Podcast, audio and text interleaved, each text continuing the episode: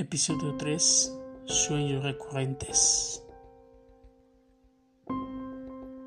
Estos sueños son muy recurrentes y volví a caer en el mismo lugar bajo la misma dinámica de la espiral que me absorbe y me vomita en el lodo. Vaya que nada bello es ser regurgitado por no sé qué ni quién. Apareció de nuevo aquella esfera de cristal. Me verificó los ojos con el rayo de luz. Ahora sentí una punción en mi zona lumbar. Luego recorrió la occipital y finalizó en mi polémica glándula pineal. La esfera tomó mi forma líquida de nuevo. Me atreví y le toqué el rostro, pero sentí un choque eléctrico que recorrió desde mis pies hasta mis ojos. La figura se desvaneció. Qué chistoso es verse desvanecerse a sí mismo. De pronto se escuchó un estruendo y un rayo de luz morada se disipó en el cielo grisáceo.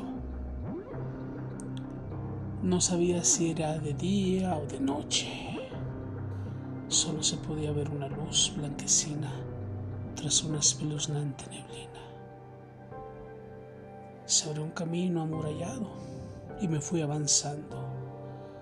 Había una ciudad de ruinas. Se podía palpar el abandono de los años y la apatía del destino. Levanté mi cabeza y vi luces sobrevolando mi cenit. Me dio temor y me fui a esconder en aquellas construcciones destruidas. De pronto vi una puerta de lo que parecía ser un elevador e instintivamente corrí. Me metí, pulsé un botón y a una velocidad impresionante subió, pero tardó en detenerse. Las luces apagaron y se abrió. ¡Wow! Vi una arquitectura que no obedecía a la realidad del año 2022, con edificios de cristal, con cúpulas de metal dorado. Sus paredes eran delgadas había puentes de luz penduleando que se conectaban a túneles con cápsulas de consistencia acuosa.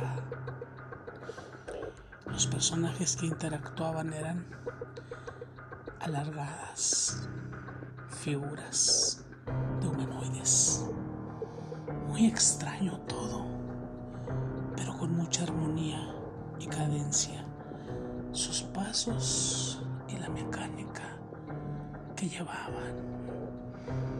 Estuve viendo su interacción por no más de cinco minutos. Todo parecía estar en orden.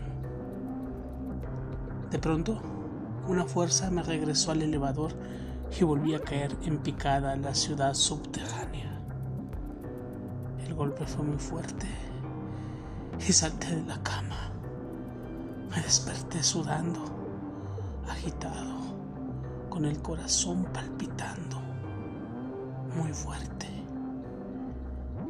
De pronto vi atrás del espejo del tocador como una silueta femenina contorneada emergía del espejo. De pronto una luz iluminó su rostro que estaba cubierto por una delicada tela negra. Solo le podía ver unos ojos almendrados y hermosos, color negro. Sentí una pulsada en mi pecho y le pregunté, ¿quién eres? Desperté confundido y me di cuenta que seguía soñando sobre el sueño. Me quedé confundido y vi cómo se fue difuminando aquella figura. Me pellizqué y me di tres cachetadas en la cara para despertar.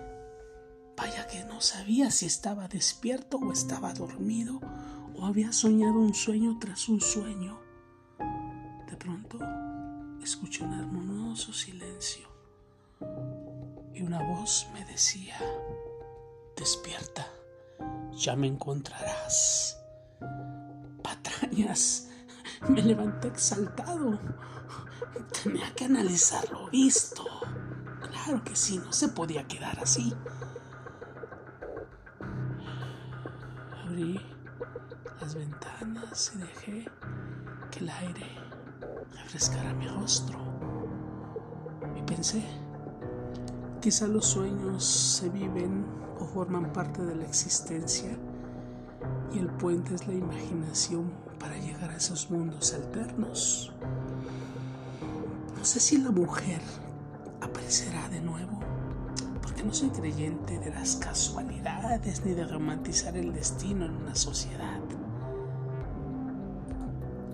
Mejor me seguiré ocupando de mi vida y de parchar la vida de mis pacientes que llegan atormentados por sus miedos a morir en estos tiempos de pandemia. La respuesta está en lo tangible. Dejemos lo imaginario para la fantasía y para el disfrute. Mientras seguiré viendo cómo amanece, porque el reloj marca las 3 de la mañana. Veamos cómo la ciudad duerme y cómo va despertando al tic-tac del reloj y de las manecillas.